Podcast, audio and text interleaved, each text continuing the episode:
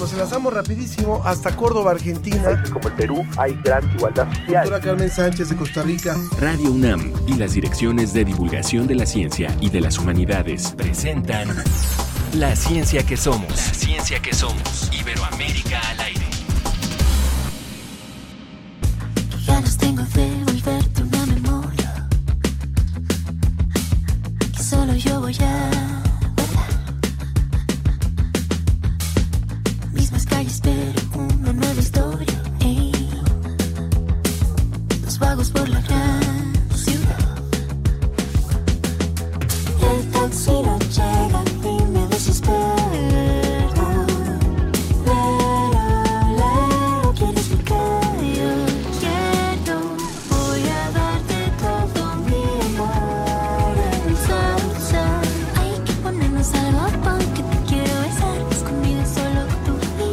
Con esta propuesta musical arrancamos hoy la ciencia que somos en este viernes. Nos da muchísimo gusto si nos escucha de mañana, si nos escucha de tarde, si nos escucha de noche.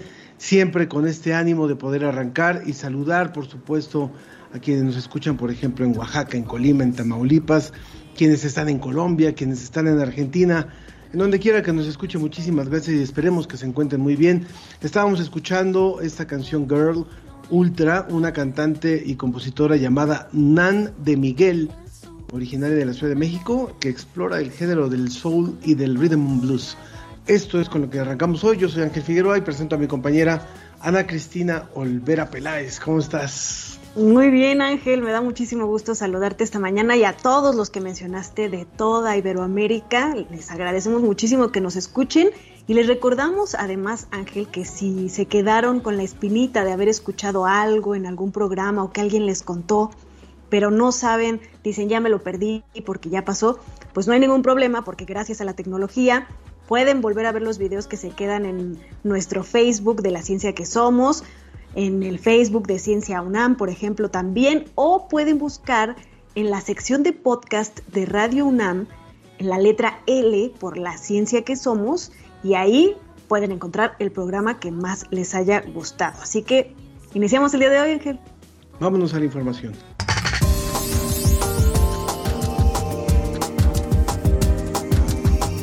Investigadores de Estados Unidos y de Argentina lograron proteger a ratones contra la infección letal provocada por el virus Junín, causante de la fiebre hemorrágica argentina. Y este 25 de marzo es otro viernes por el futuro, Fridays for Future. Los jóvenes se están organizando para ser parte de esta marcha mundial por el clima. Integrantes de México de la organización, esta organización de Fridays for Future, nos van a contar de qué se trata. No hace mucho hablábamos aquí en el programa acerca de los microplásticos y bueno, eh, sobre todo los que se encuentran en el mar, en especies marinas y hasta en nuestro organismo. Sobre la mesa vamos a hablar sobre esto y de qué han encontrado científicos en las costas de México y en las de Argentina.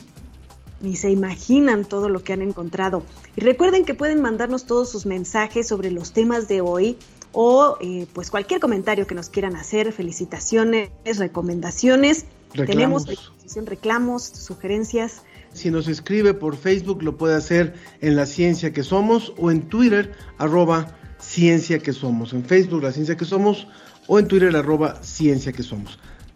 Y antes de empezar con todas las noticias y la información que tenemos hoy, pues también queremos comentarles una noticia no muy agradable. Ayer 24 de marzo falleció a los 91 años el astrónomo mexicano Arcadio Poveda Ricaldo, Ricalde.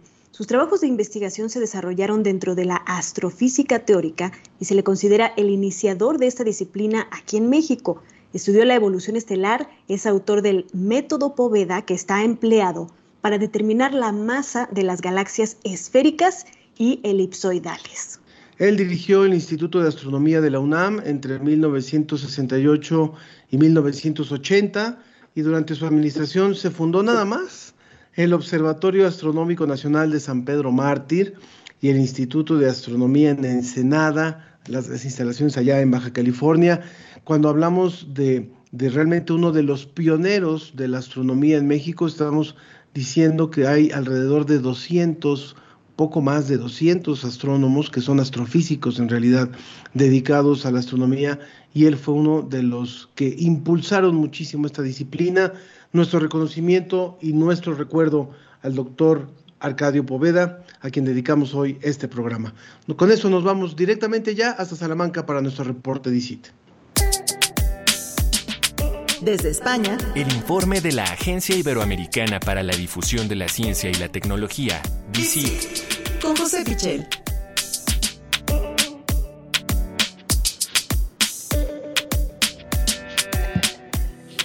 Te saludamos.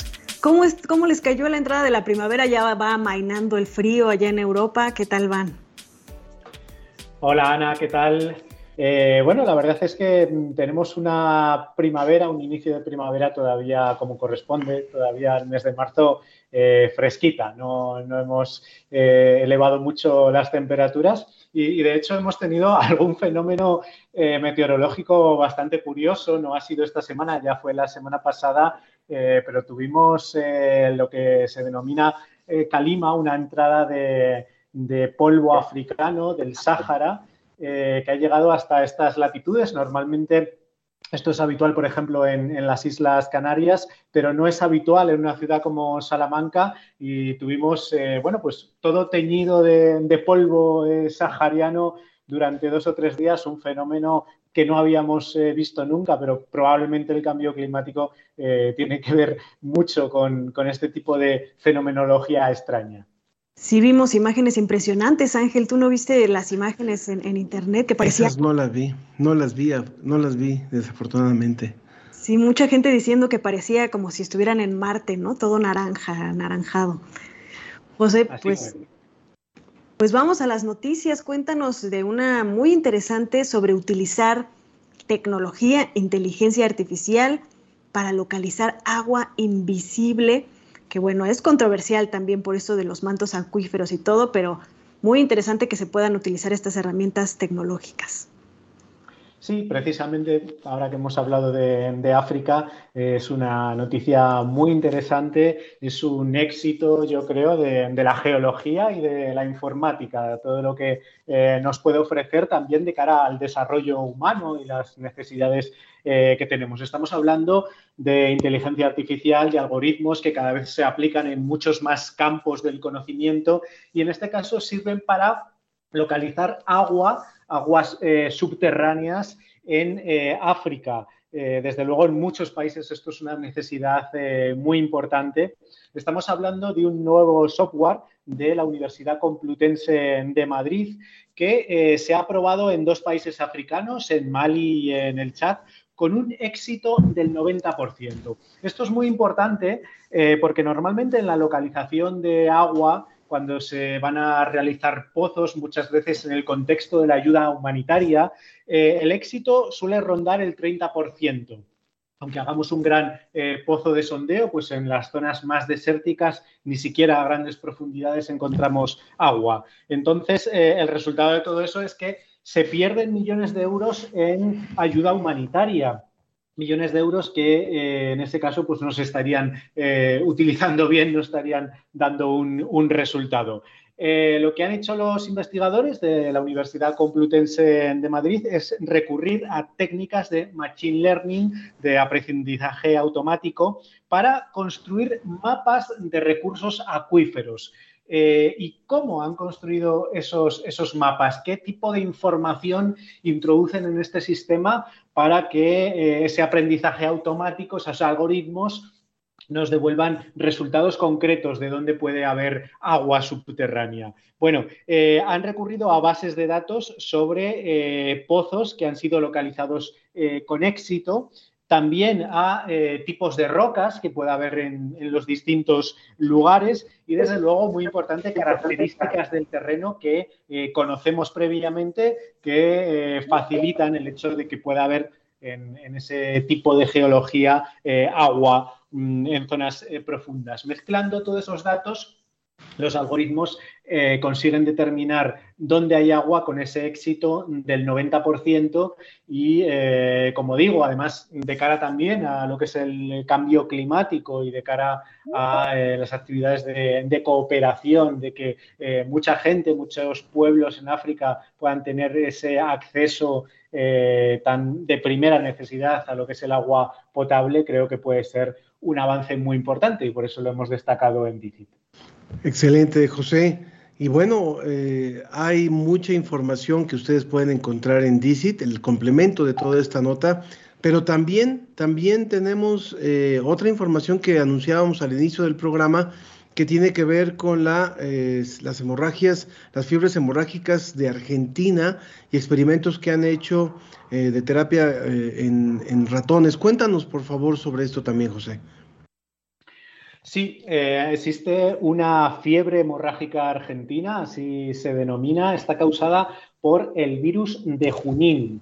Y eh, una investigación de científicos de Estados Unidos y por supuesto también de allí de, Argentina, en concreto del Instituto de Biología y Medicina Experimental eh, que depende del CONICET, ha logrado un avance muy importante porque estamos hablando de una nueva estrategia terapéutica, una posibilidad de tratamiento para esta fiebre hemorrágica que puede ser letal, puede causar la muerte y de hecho eh, causa bastantes muertes eh, al cabo de, del año. ¿no? Se trata de anticuerpos monoclonales que han sido probados en ratones, ratones eh, transgénicos especialmente diseñados para que puedan sufrir esta enfermedad en un modelo que replica lo que sucede en el ser humano. Bueno, eh, el éxito de, esta investigación, que como digo es en ratones, todavía sabemos que, faltan eh, muchas fases, pero desde luego esto es un primer paso. El éxito es muy importante también porque los científicos dicen que podría servir para otros tipos de fiebre hemorrágica. En concreto, citan otros cuatro tipos distintos de fiebres hemorrágicas que también están presentes en Sudamérica y que eh, el virus que las causa digamos que se comporta de una manera eh, muy parecida, es muy similar a este virus junín que eh, causa la fiebre hemorrágica argentina, con lo cual estamos abriendo la puerta a solucionar no solo esta enfermedad, sino también posiblemente otras patologías similares. ¿Qué tratamientos hay hasta ahora para esta fiebre hemorrágica? Bueno, pues simplemente el plasma de convalecientes, es decir, eh, el plasma de la sangre de personas que ya han pasado la enfermedad y que por lo tanto tienen anticuerpos. Esto nos recuerda también a, lo que ha sucedido con algunos eh, tratamientos experimentales del COVID. Eh, en el fondo es algo muy parecido. Se trata de que cuando no hay, no tenemos otra solución, no tenemos un fármaco de otro tipo, lo que podemos hacer es recurrir a los anticuerpos naturales generados eh, por personas que ya han pasado la enfermedad. Pero claro, como podemos suponer, esto tiene una limitación muy grande en cuanto a las posibilidades de tratamiento. Por lo tanto, se han desarrollado anticuerpos monoclonales, que no es otra cosa que eh, anticuerpos, eh, digamos, más artificiales, especialmente diseñados para que puedan hacer frente al virus y a las consecuencias del virus, que es esta fiebre hemorrágica argentina. Así que una noticia esperanzadora, una noticia de avance biomédico muy importante. En los últimos eh, tiempos, eh, todos estos conceptos de eh, anticuerpos, de cómo se comportan los virus, eh, gracias al COVID, creo que todos hemos aprendido muchísimo y eh, también se pueden aplicar todos estos conceptos a otras enfermedades. Hay mucha investigación en torno a otras enfermedades infecciosas y es muy importante seguir avanzando en estos campos. Te agradecemos muchísimo, José, esta información y la verdad es que nos, nos reitera la importancia del, de la ciencia básica, de la investigación experimental también que se hace en algunas especies. La verdad es que es todo un tema, pero cuando vemos estos resultados entendemos por qué es la importancia de esta experimentación. Y aprovecho rápidamente, dice Javier Méndez, eh, que pide información para su nieto porque va a terminar una licenciatura en la UNAM y dice, este, buenos días estimada comunidad promotora de la ciencia en México y en Latinoamérica, aprovechando la presencia de José Pichel, pregunto los requisitos para estudiar en la Universidad de Salamanca un posgrado. Entonces, por lo menos les podemos dar algún dato, José, si tienes ahí que nos puedas conseguir algún, algún correo, alguna vía de, información para que puedan ellos solicitar este, estos datos. Bueno, yo creo que lo mejor es que busque información en la página web de la Universidad de Salamanca, que es eh, www.usal.es. Allí tiene información de, de todos, eh, por supuesto, todos los eh, grados, también todos los máster eh, que se imparten en la Universidad de Salamanca. Y desde luego tenemos la suerte de contar con eh, muchísimos estudiantes latinoamericanos, muchos de, de México eh, también, así que seguro Yo- que, que no tiene ningún problema y que es muy bienvenido. Y un gran máster en divulgación de la ciencia, por cierto. También, también. Exacto, muy bien. Usal.es, es la es usal de Universidad de Salamanca.es de España. Muchas gracias, José, por esta colaboración, como siempre, y gracias siempre a la agencia de ICIT por esa participación. Muchísimas gracias a vosotros, Ángel. Muy bien, bueno, pues muchas gracias. Eh, vamos rápidamente a, a otra, a otra información de carácter internacional que ha surgido a lo largo de esta semana. Eh, hay una subvariante de Omicron y las vacunas de ARN mensajero Moderna, Pfizer y Bio- Biotech dan protección, pero en un tiempo limitado. Desde el inicio de la pandemia, el coronavirus se propagó por las comunidades y afectó a más de 464 millones de personas en el mundo y fue evolucionando. En noviembre se identificó la variante Omicron y se, supo, y se supo que constaba de tres sublinajes. Cada uno tenía su propia serie de mutaciones peculiares. En ese momento, el más común era el BA1, la cual se propagó con rapidez por todo el mundo entre diciembre y enero. Pero otro de los sublinajes, que se llama BA2, empezó a expandirse y hoy es predominante en los contagios del coronavirus en muchos países. Los científicos están estudiando qué nivel de protección dan hoy las diferentes vacunas. Por eso, investigadores de la Universidad de Cornell, el Ministerio de Salud y otras instituciones de Qatar, ubicado en el oeste de Asia, acaban de terminar un trabajo en el que analizaron qué pasaba con las vacunas de ARN mensajero cuando las personas se exponen a los sublinajes de la variante Omicron y demostraron que ese tipo de vacunas contra el COVID-19 que fueron desarrolladas por la empresa Moderna, Pfizer y Biotech ofrecen un grado de protección similar contra los dos sublinajes, aunque la protección contra la infección y la enfermedad sintomática disminuye a los pocos meses de la tercera dosis. Información que surge muy recientemente, Ana. Así es, Ángel. Y en más información sobre estas vacunas de ARN mensajero, especialmente la de Moderna, esta compañía dice que su vacuna contra la COVID-19 funciona también en niños como en adultos. La compañía dijo que dos dosis de 25 microgramos de su vacuna para niños de entre 6 meses a 5 años proporciona una respuesta inmune similar a dos dosis de 100 microgramos para adultos de los 18 a los 25. Esto indica que el beneficio de la vacuna en los adultos jóvenes también se refleja en los niños pequeños. Las dos dosis de la vacuna se administran a niños con 28 días de diferencia, es decir, 28 días entre cada una de estas dos dosis. Los datos mostraron una sólida respuesta de anticuerpos neutralizantes y un perfil de seguridad favorable, esto según un comunicado de prensa que emitió la compañía el miércoles 23 de marzo. Muchas gracias, Ana. Y bueno, sin más, vámonos rápidamente con otra información distinta. Nuestra cápsula de hoy, el diccionario de las emociones. Vamos a hablar de la ansiedad. Adelante. El diccionario de las emociones. ¿Te has sentido agitado o inquieto antes de presentar un examen o de hablar en público? A esa sensación se le conoce como ansiedad. Una respuesta ocasional y breve que nos prepara ante situaciones que nos resultan novedosas o al atravesar por algún problema. El principal centro nervioso encargado de su producción y regulación está en el sistema límbico, que es el área del cerebro que regula las emociones.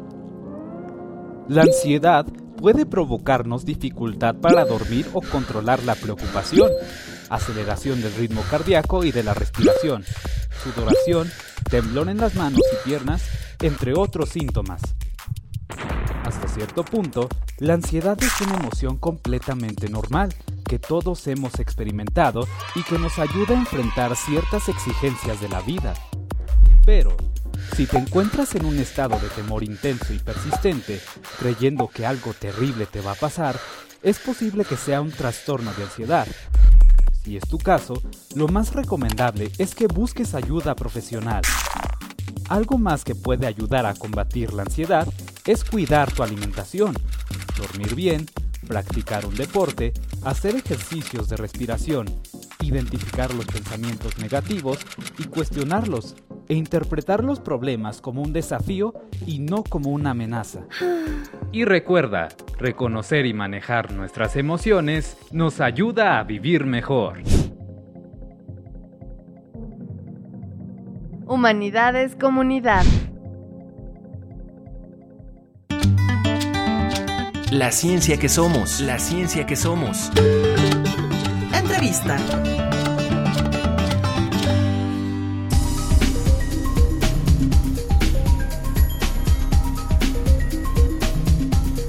Siempre que tenemos jóvenes en el programa es un placer presentarlos, es un gusto, puesto que también tenemos que escuchar, claro que la voz de los jóvenes, aprender de la, de la reflexión que ellos hacen, tomar en cuenta lo que ellos nos dicen.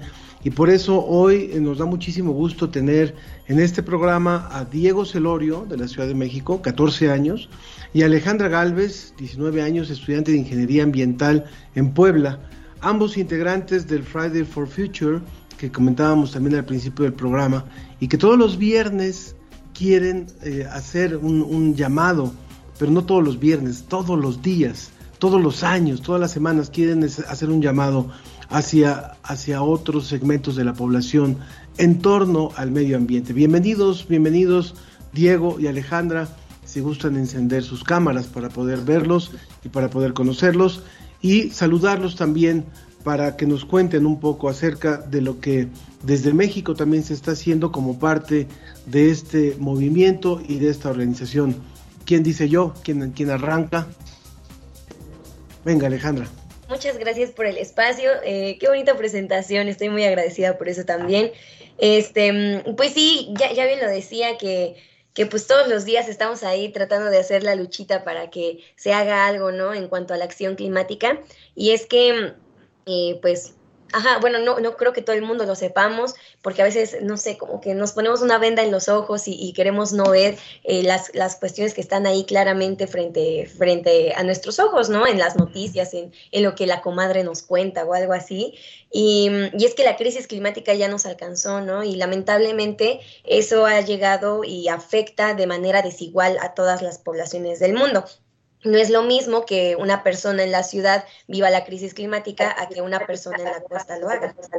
Entonces, este, o sea, muchas de esas cuestiones es algo que, que a nosotros nos gusta llevar siempre desde, desde justamente cómo, cómo, lo vamos entendiendo, cómo lo vamos viviendo también y también eh, dando el espacio y, e incluso el alcance que Viernes por el Futuro tiene actualmente eh, sobre todo, por ejemplo, a, a las personas que, que, defienden el territorio, el medio ambiente, que defienden la vida. Entonces, este, pues sí, en esta ocasión, hoy es un día muy, muy especial, este, porque es eh, la huelga global por el clima. Entonces, este, tenemos actividades a lo largo de todo, todo el mundo, literalmente, eh, pues por las zonas horarias, pues algunos ya, ya tuvieron su huelga así gigante, eh, todavía va a estar. Eh, y, y, a otros todavía les falta más tiempo, ¿no? Entonces, este, pues es algo muy chido porque mucha gente se une, ¿no? En, en, la Ciudad de México, yo creo que ahorita Diego nos va a platicar así como está el show, porque la Ciudad de México es otro rollo, este, pero eh, a lo largo del país también tenemos otras actividades, ¿no? En Puebla, eh, por ejemplo, empezó la caravana por el agua y por la vida, entonces lo que hicimos eh, fue que no organizamos como tal una huelga para hoy, sino que nos unimos a la caravana. Y entonces ayer fue una huelga súper, súper increíble que, que, que, pues ahí las y los compañeros de, de los Pueblos Unidos eh, fueron, ¿no? Ahí eh, a la Casa Guayo, ahí es donde está el, el, el gobernador y no nos abrieron. Uh -huh. Pero, o sea, son muchas cuestioncillas así, ¿no? Como es que eh, quienes dicen estar ahí como para escuchar al pueblo y para estar ahí, este, pues no lo están. Entonces eh, termina siendo una, una, cuestión un poco y un tanto difícil, pero también termina siendo como muy inspirador ver cómo es que eh, de manera comunitaria vamos y seguimos ahí, ¿no? Como al pie de la lucha. Diego, pues cuéntanos cómo está el show, como dijo Alejandra, aquí en la Ciudad de México. Y también me gustaría que nos contaras un poco cómo es que tú te uniste a esta iniciativa de Viernes por el Futuro, porque creo que una gran ventaja que tienen ustedes que a lo mejor nosotros no teníamos cuando éramos, eh, cuando teníamos su edad, es que pueden estar comunicados y pueden generar grandes comunidades en todo el mundo y justamente unirse a estos movimientos globales y encontrar personas con sus mismos intereses muy fácilmente en cualquier lugar del mundo. Entonces, para todos esos niños, tenemos muchos niños y niñas que nos escuchan. Cuéntanos tú cómo te uniste a este movimiento y cómo está el show aquí en la Ciudad de México.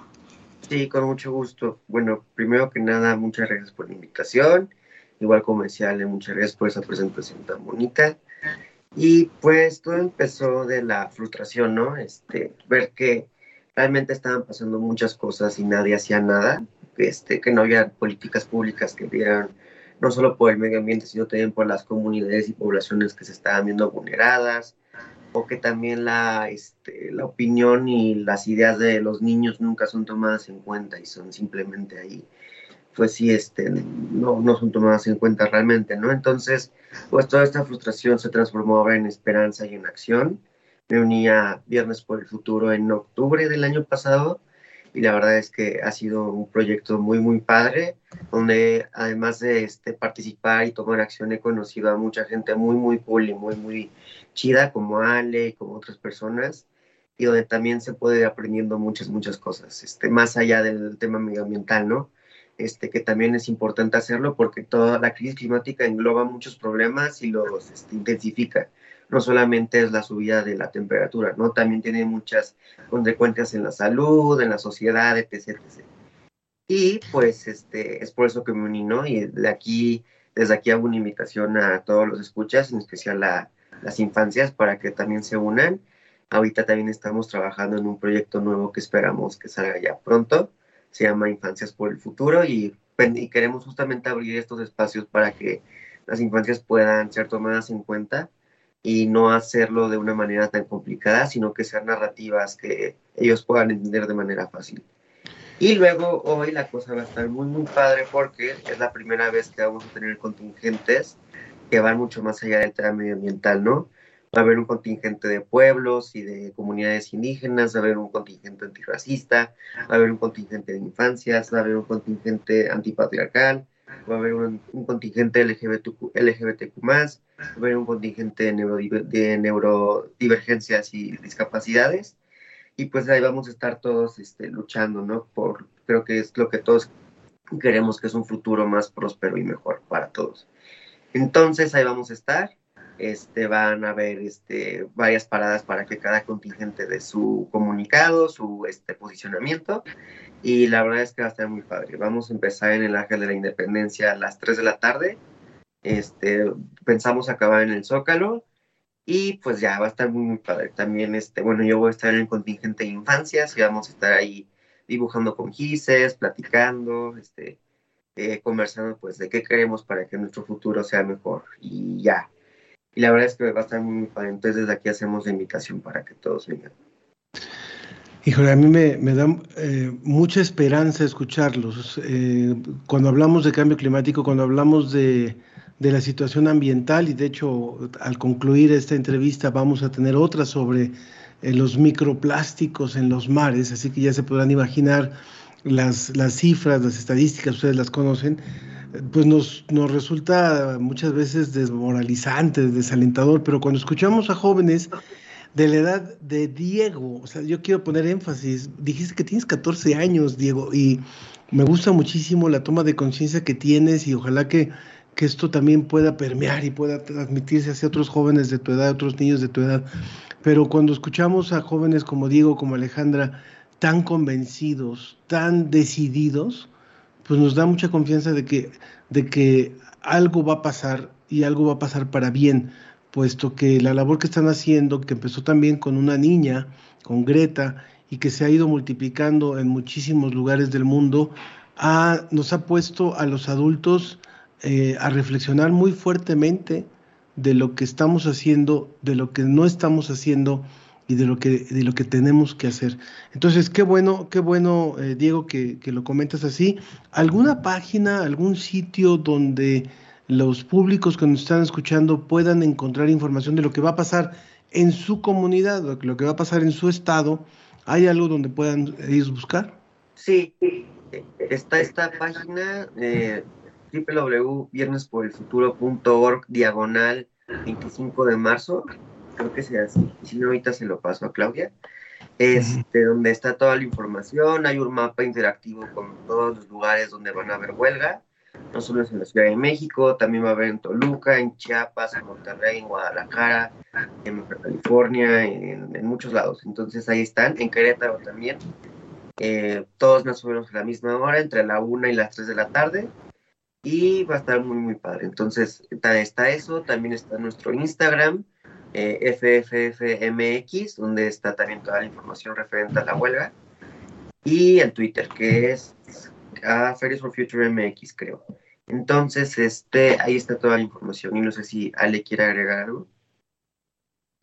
Sí, claro, nuestras redes sociales ahí están como para que todo el mundo acceda. Así, si ustedes buscan Viernes por el Futuro México, este, ya les puede aparecer, ¿no? El arroba, pero en, en Instagram, de hecho es al revés, ¿no? El, el de, el Twitter es FFFMex y el Instagram es Fridays for Future MX, pero están muy largos, entonces nada más con que busquen Viernes por el Futuro México, les tiene que aparecer. Y ahí también está el link a nuestra página web. Y ahí se pueden enterar de todo, ¿no? Porque lamentablemente no alcanzaron a, unirse algunas, este, algunas huelgas al mapa interactivo de la página web, entonces también en la página oficial de, de nuestras redes sociales, ahí también viene un poquito más de información. Pues muchas gracias Alejandra, Diego, de verdad que es muy emocionante, inspirador escucharlos y pues eh, darles este mensaje a todas las niñas y los niños de que su voz importa, lo que ustedes piensan importa muchísimo,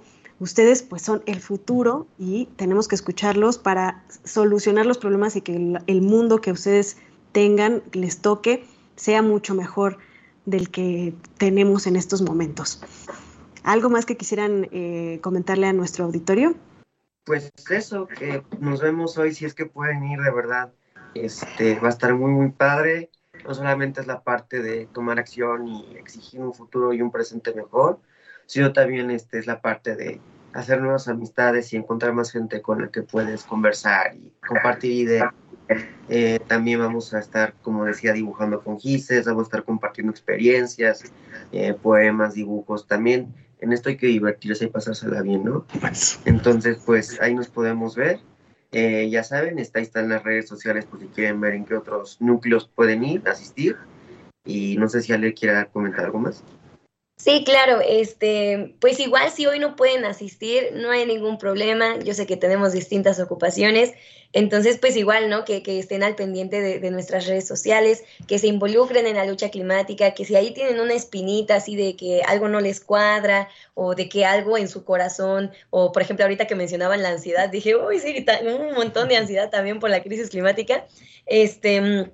o sea, si algo ahí hay en, en sus cabecitas, pues también que se animen, ¿no? A, participar en las actividades, los círculos de estudio que luego hacemos, eh, pues todas estas invitaciones, ¿no? Incluso para que se unan a, Viernes por el Futuro México. Somos una comunidad que, que, pues vamos creciendo, somos juventudes, somos infancias. Entonces, pues estamos muy felices, en verdad, de, de poder tener estos espacios. Gracias, en verdad, por hacerlos, pues, posibles. Eh, pues para seguir compartiendo, ¿no? De cuán importante es la lucha climática y, y pues cuán importante es nuestra presencia ahí. Pues muchas gracias a ustedes. Necesitamos más Diegos y más Alejandras, así es que hay que seguir, hay que seguir en esto. Muchas gracias. Gracias. Y también es mes de la mujer todavía, marzo, y WAM Radio nos tiene una cápsula interesante al respecto. Guam al minuto. El 8 de marzo, lejos de ser un día de celebración, es un motivo para generar conciencia sobre la existencia de las violencias ocurridas en contra de las mujeres y de las niñas, expresó la fiscal general de justicia de la Ciudad de México en la conferencia de la UAM, transversalidad de la perspectiva de género en los ambientes universitarios. Durante el resguardo por la pandemia, la evidencia confirma que las mujeres estuvieron expuestas a mayores situaciones de violencia doméstica, de tal manera que en 2020 se denunciaron 220.028 delitos de intimidación familiar.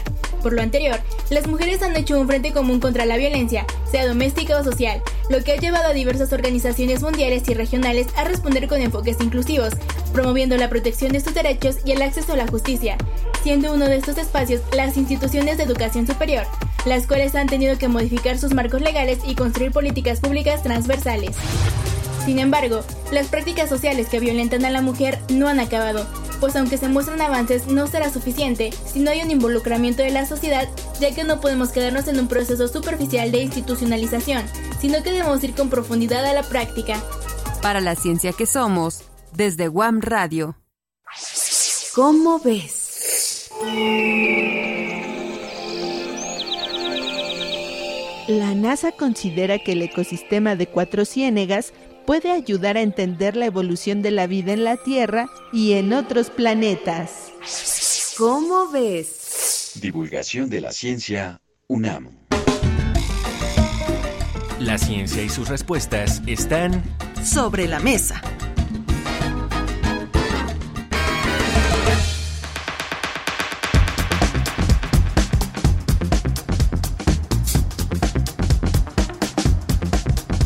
Seguimos, seguimos hablando del planeta, del cambio climático, de esta crisis ambiental que estamos viviendo y por supuesto ya lo hemos mencionado en otras ocasiones aquí en el programa, el plástico es un problema que pues es avasallador y ahora pues se ha convertido también en otro fenómeno que se ha identificado como microplásticos. Ya no son solo las botellas de plástico, las bolsas de plástico, sino que esto pues se vuelven partículas microscópicas que se encuentran en todas partes. Estábamos hace rato comentando Ángel que como están en todas partes, incluso en nuestra comida, nos comemos a la semana lo equivalente a una tarjeta de crédito. Si ustedes llevan una tarjeta, bueno, de crédito, de débito, de lo que sea, una tarjeta de estas de plástico que llevan en su cartera o en su bolsa, eso se comen de plástico cada semana según los estudios que hemos estado revisando. Para platicar de este tema, hoy nos acompaña la doctora Melisa Fernández. Ella es doctora en biología, investigadora del Instituto Argentino de Oceanografía del CONICET en Argentina y el doctor Jorge Ontiveros, que es ingeniero bioquímico ambiental, investigador del Instituto de Ciencias del Mar y Limnología de la UNAM, postdoctorado en paleoceanografía por la Universidad de Carolina del Sur eh, de Columbia. Y entre sus líneas de investigación se encuentra la evaluación de la contaminación precisamente por microplásticos en la costa del Pacífico mexicano. Vaya problema este de los microplásticos. Si quieren pueden prender sus cámaras para que los puedan ver también en Facebook. Muchas gracias, doctor Ontiveros. Ya nada más estaríamos eh, esperando a la doctora Melissa que ya prendió su cámara. Vaya problema de dimensiones gigantes el que se tiene con, con esto de los microplásticos. ¿Podrían explicarnos primero brevemente a qué se le considera microplásticos, doctora Melissa? Bueno, en, principio comentarles un poco en qué consisten los microplásticos de manera general. Como bien decía Ana, son pequeños plásticos que surgen de, las botellas o de otros derivados de plásticos más grandes y, y que son partículas que rondan los eh, 5 milímetros, partículas menores a los 5 milímetros. Y hay de distintos tipos, digamos, eh, lo que se llama primarios y secundarios, que los podemos encontrar, por ejemplo, en, las pastas de dientes, en los maquillajes, en los geles exfoliantes, en, bueno, en distintos tipos de productos para la higiene personal y mm, hay distintos tipos de plásticos y los podemos encontrar lamentablemente en, diversos lugares, ya sea en ambientes marinos, en ambientes estuariales, en, hasta en plantas, en, en, sedimentos, en la tierra, en varios lados. Eh, de ahí la, gran preocupación que todos tenemos, porque también como comentaba Ana, eh, lamentablemente los ingerimos de manera involuntaria nosotros, los, los, seres humanos, incluyendo los animales, por supuesto. Doctor Antiveros, eh, en ocasiones hemos escuchado, y es información que, que se ha divulgado, que, que, mucha de la generación de estos microplásticos eh, ocurre en las costas, por ejemplo, cuando hablamos de, las, en, el océano, en, en las aguas, de eh, un país cercano al mar, ahí desecha sus plásticos y ahí se quedan o ahí aparecen. pero justo eh, también ustedes hacen énfasis en reflexionar en que estos microplásticos viajan a través del agua y pueden viajar kilómetros y kilómetros. Entonces, ¿cómo se da esta movilidad de estas pequeñas partículas eh, en, en, a través de los mares y a través de los océanos? Antes que nada, gracias por la invitación. En efecto, eh, la principal fuente de plásticos o basura plástica en general son los continentes y estos entran a los ecosistemas costeros y marinos pues a través de los grandes ríos, ¿no? Sobre todo estos que se ubican eh, sobre el trópico. Ahora, eh, los plásticos, eh, dependiendo su estructura química, eh, presentan diferentes densidades. Eh, los plásticos que sean más densos que el agua de mar, pues van a viajar a través de la columna de agua y se van a depositar en el fondo marino y formarán parte del registro sedimentario pero aquellos que son menos densos, como lo has mencionado Ángel, pues son susceptibles a viajar grandes distancias a través de las corrientes marinas.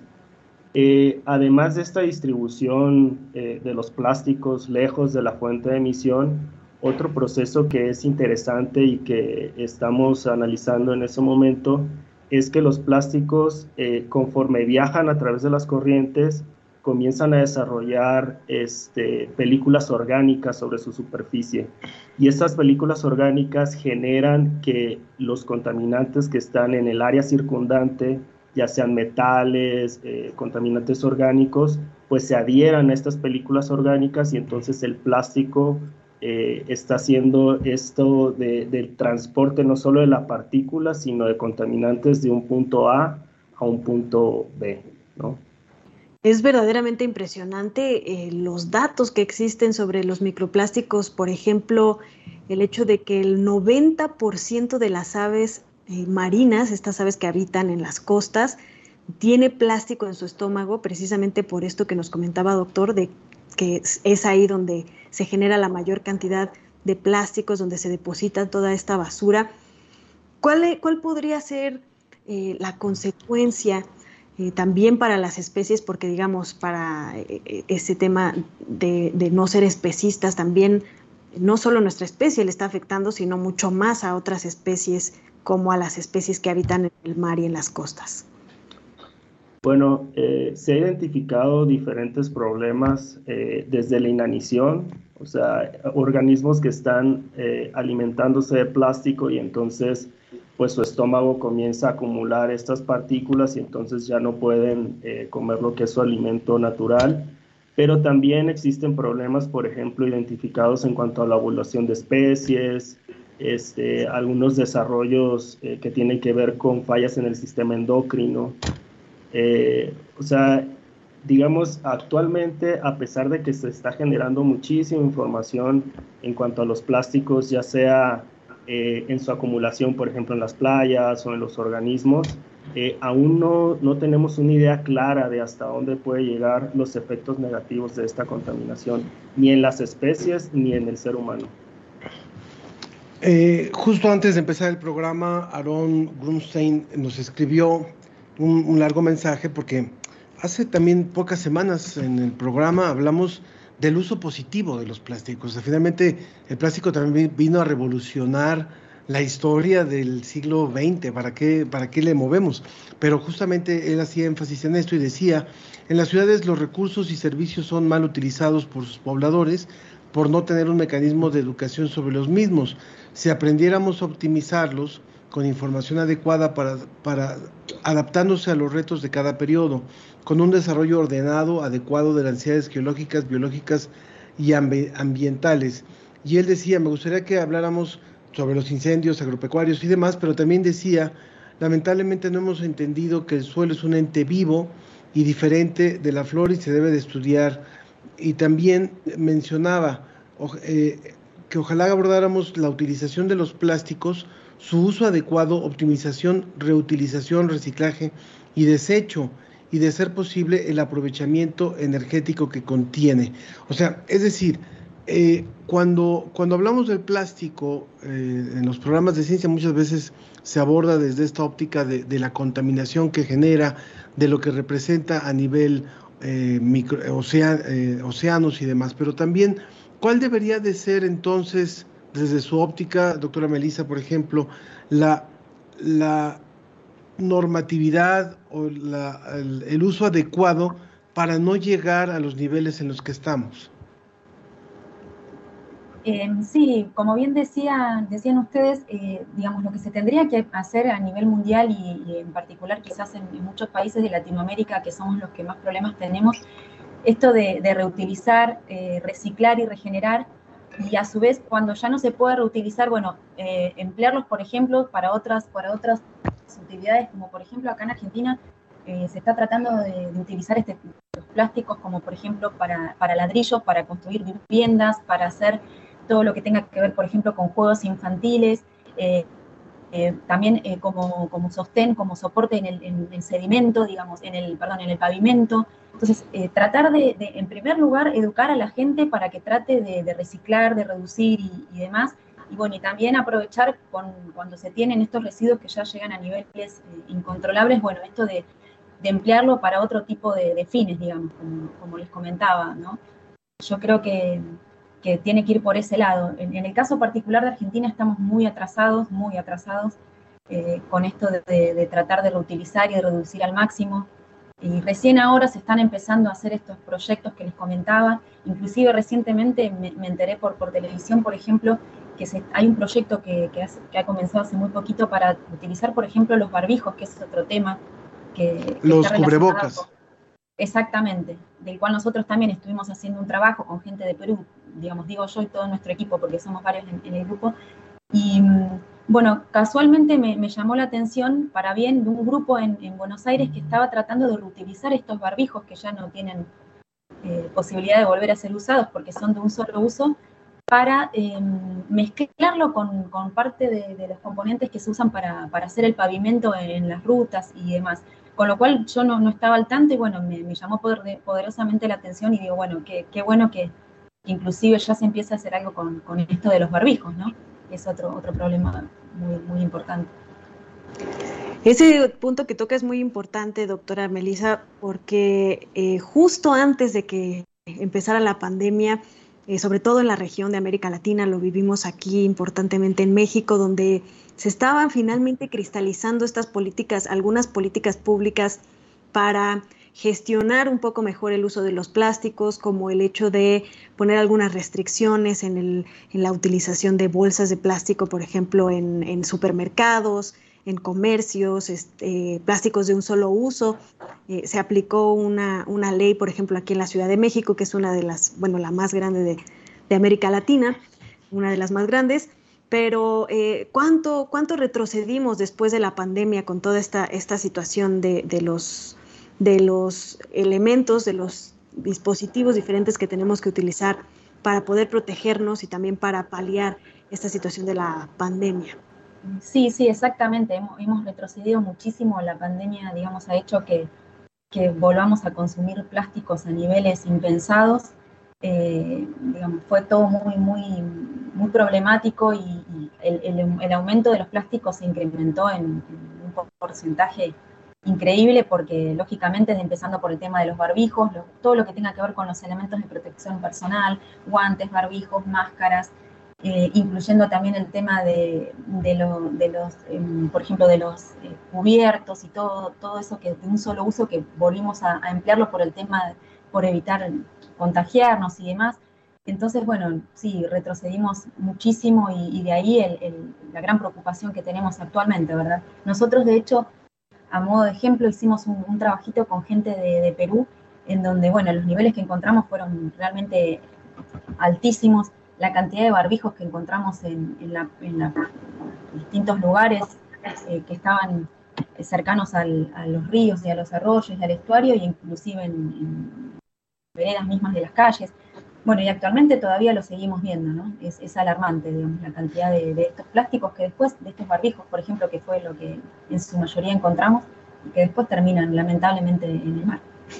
Estábamos escuchando a la doctora Melisa Fernández, ella es doctora en biología, investigadora del Instituto Argentino de Oceanografía del CONICET, y también está con nosotros el doctor Jorge Ontiveros, ingeniero bioquímico ambiental, investigador de, en el Instituto de Ciencias del Mar y limnología de la UNAM. Dice Juan Salazar, el plástico no contamina, lo hace el hombre con sus malos hábitos e irresponsabilidad. Viva la biodiversidad. Eh, Jorge, habías levantado por ahí la mano que quería, que quería comentar. Sí, este, eh, ayer justamente estaba pensando acerca de las propuestas que existen ¿no? para contrarrestar la contaminación por plásticos y creo que la palabra clave ahí es la colaboración. Eh, la colaboración tiene que darse a tres niveles. Primero, como individuos, eh, tenemos que comenzar a, disminuir nuestro consumo de plástico y también eh, pues la basura en general, ¿no? La que se genera en casa, en los sitios de trabajo, las áreas de esparcimiento. Pero también hay una responsabilidad de parte del sector industrial, quienes tienen que, y de hecho creo yo que ya se está dando es, este, algunas iniciativas para generar eh, productos o materiales que sean más amigables con el medio ambiente. Y bueno, un tercer eh, nivel que es muy importante pues son los gobiernos, ¿no? quienes tienen la responsabilidad de generar campañas de difusión sobre pues, el problema de los plásticos, eh, restringir sobre todo el uso de plásticos clasificados como de, de, un solo uso y también mejorar tanto el manejo como el reciclado de la basura plástica. Muy, muy importante y además eh, también hay que resaltar que hay industrias o hay actividades que mm, tal vez nosotros hacemos sin darnos cuenta de que estamos contribuyendo a este problema de los microplásticos. Me refiero muy específicamente, por ejemplo, al tema de la ropa, ¿no? Eh, las cosas que vestimos, las fibras que, que, vestimos, que se ha dado una gran moda de comprar ropa constantemente, que, se, que es muy barata, que se utiliza poco. Y esta ropa, estas fibras también contienen microplásticos que a la hora de, lavarlos, de usarlos, pues se van esparciendo por el medio ambiente. ¿Qué otras industrias o qué otras actividades, además de esta, podríamos eh, recomendarle a nuestros radioescuchas que observen con, con, detenimiento para no contribuir a este problema de los microplásticos? Sí, básicamente eh, tratar de, de reutilizar y, volver a, reciclar y sí, no consumir principalmente, por ejemplo, todas esas industrias que se dedican a, la fabricación de de todo lo que tenga con de, ver con descartables de un solo uso. Principalmente nosotros lo que vemos que el, mayor problema está, está en ese tipo de, plásticos, digamos, que son las que hay empresas lógicamente que fabrican estos plásticos. Lo que comentaba hace un rato, el tema de, los eh, de las bandejas, de las bolsas, eh, el tema de los eh, utensilios para comer, eh, bueno, todo eso, digamos, no, no, no, tendría que usarse, ya tendría que ser totalmente prohibido porque ya sabemos que son de un solo uso y terminan contaminando. Entonces, bueno, una de esas opciones es dejar de consumir es, ese tipo de productos que sabemos que hay otros que lo pueden reemplazar sin ningún problema. Por supuesto. Jorge, comentario final, por favor. Sí, yo creo que eh, estoy de acuerdo con esta parte de los plásticos de un solo uso, pero eh, hay que poner eh, nuestro ojo sobre todo en el plástico de embalaje, porque también, también. Ajá, un porcentaje muy alto, es cerca del 40% de las resinas que se producen a nivel global están destinadas para el embalaje. Entonces, eh, sí. ahí es donde debemos de tener cuidado. Sí, con todo esto de, de, de que uno compra online, eh, también todo ese tema de que es, es, tremendo cómo ha aumentado ese tipo de consumos, entonces, bueno, viene todo embalado y con esto de COVID también que, que se han aumentado la, para prevenir el contagio, bueno, es lo, es lo que dice Jorge, efectivamente. Pues les, les, queremos agradecer muchísimo a nuestros dos invitados, la doctora Melissa Fernández del CONICET, de allá del Instituto Argentino de Oceanografía del CONICET, y también a Jorge Ontiveros del Instituto de Ciencias del Mar y Limnología de la UNAM. Gracias por haber estado hoy con nosotros aquí en La Ciencia que Somos. Gracias. Muchísimas gracias a ustedes. Nuevamente nos, nos, decía también Aaron, que ya había, Aaron Grunstein, que había escrito, dice, necesitamos normatividad de los plásticos o fibras sintéticas a las industrias para su recolección al desecharlas. Y yo, y yo pensaría con lo que decía también hace un momento Jorge y, y sobre el embalaje y demás, si, si, los, eh, si el ciudadano común hiciera conciencia del plástico que usa diario, empezaríamos por, por, por entender eh, el cambio que se necesita. O sea, cada cosa que vamos tocando, usando, decir, esto cómo lo puedo evitar, cómo lo puedo sustituir. Bueno, en fin, hay mucho, mucho por hacer. Gracias, gracias por haber estado con nosotros. A ustedes, un gusto. Y, y antes de despedirnos, Ángel, un fuerte saludo y abrazo a Iberrichetos Cargotti, que nos dice viernes, un viernes más, que nos vamos a enterar de lo más reciente en ciencia. Qué padre escucharlos. Jorge Morán nos propone eh, nos dice, las bolsas de plástico biodegradable ya deben estar en uso generalizado. Las botellas de PET pueden reciclarse íntegramente. Falta educación a todos en el reciclaje. También es necesario volver al uso de vidrio en botellas y dice que nos propone una mesa dedicada a las aplicaciones como los chatbots y inteligencia artificial. Y Sergio Gasca felicita mucho a Alejandra y a Diego por sus proyectos y eh, les desea mucho éxito. Leonard Bliss, María Alberto Mora también y Marcela Boy también que se, que se reportó por acá. Muchísimas gracias a todos y gracias a todo el equipo que hizo posible este programa. Ana Cristina Olvera y Ángel Figueroa, nos despedimos de ustedes. A todos, a todos, muy buen fin de semana.